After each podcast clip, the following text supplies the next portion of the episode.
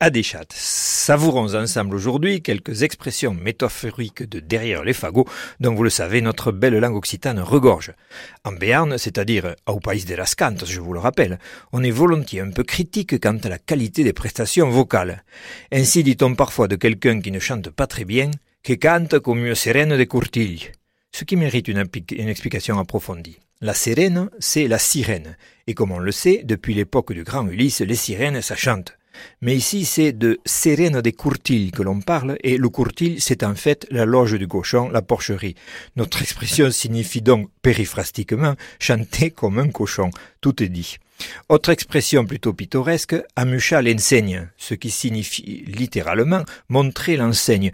Nous dirons pour toute explication que cette expression se dit d'ordinaire à un homme ayant omis de reboutonner son pantalon et que passant des tirs à L'équivalent du français avoir toujours un pet de travers et généralement en béarn, abe toustem loupet ou la tous, avoir, avoir toujours le p ou la tout. Inspiré par la cuisine et donc sans doute euh, création féminine à l'origine, on dit abe eu hab de maukose, tomber sur une fève difficile à cuire pour signifier avoir un pépin, un problème, une difficulté.